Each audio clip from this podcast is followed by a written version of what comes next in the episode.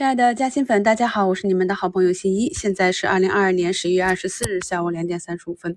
那目前呢，我们的市场已经有两千五百家上涨，两千一百家下跌，四十九家涨停，十一家跌停啊。很多个股呢都是一个冲高回落。在五评里啊，给大家普及的核酸检测、抗原检测的这个科普，抗原检测的龙头九安医疗呢，也是在下午两点多封上了涨停。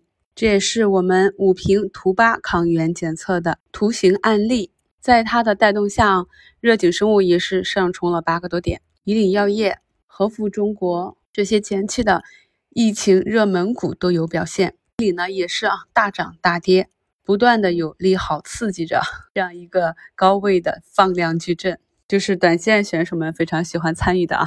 老赛到这里啊，钠离子电池。包括光伏、新能源，很多个股呢都是一个冲高回落，可以继续观察一下后期的持续性。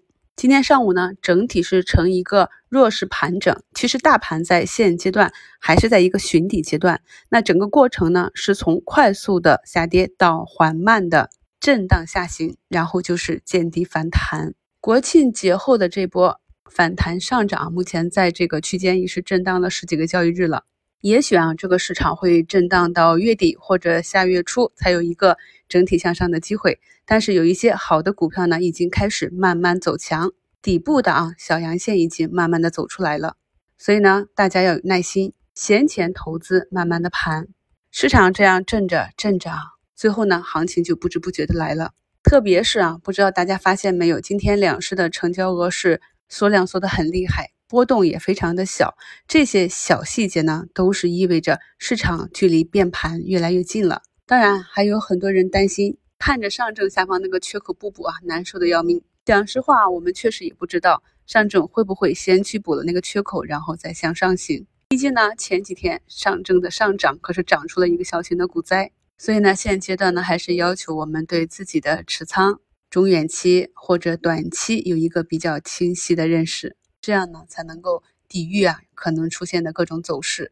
但是不管如何啊，昨天呢，咱们上方又有降息降准的这样一个利好预期放出来，明天又是周五了。这两天市场的形态非常的焦灼，这种窄幅的缩量震荡放到个股里面，我们都知道意味着什么。那放到大盘里面呢，也是要震荡整理末端的这样一个迹象。目前呢，前期的新冠中药龙头以岭药业五个多亿封在了涨停。我们去看它的图形，也是符合我们在股市基础知识专辑里讲过的啊。市场的龙头标的，当它股价回到十均，就容易引发市场资金的博弈。医美的四大龙头，像华东和贝泰尼啊，今天都是窄幅震荡，收出一个小红十字。像这种在筑底的过程中刚刚创出新低的标的。我们要关注的呢，就是它接下来几个交易日股价的运行情况啊。比如说，昨天产生的向下跳空的缺口，是不是在日内完成了补缺？而今天、明天接下来这两三个交易日，是否能够守住前低，不再创新低？最好呢是能够站上均线，这样呢有一个标志底部企稳的 K 线组合出来，才是啊我们去参与股价走势上仍然处于空头的去测试。底部的这样一个择时的方法，而有一些看不懂的，像玻尿酸、华西，大家呢如果在日线级别看不清楚，就可以往高一级别去找一找，看一看周线级别。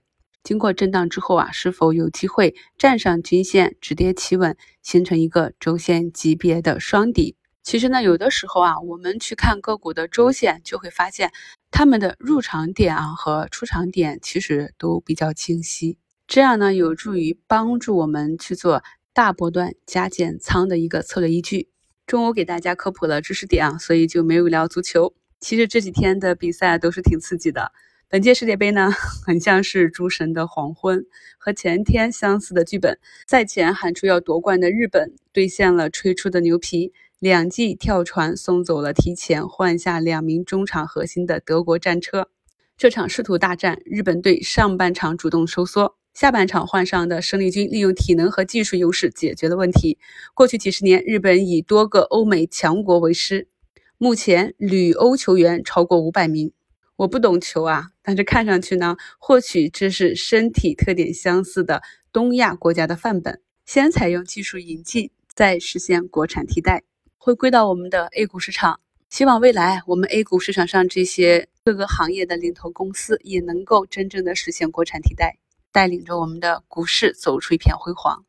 面对着这样窄幅缩量震荡的市场啊，马上就临近变盘，在本月最后这几个交易日里，你是看涨还是看跌呢？感谢收听，我是你们的好朋友新一。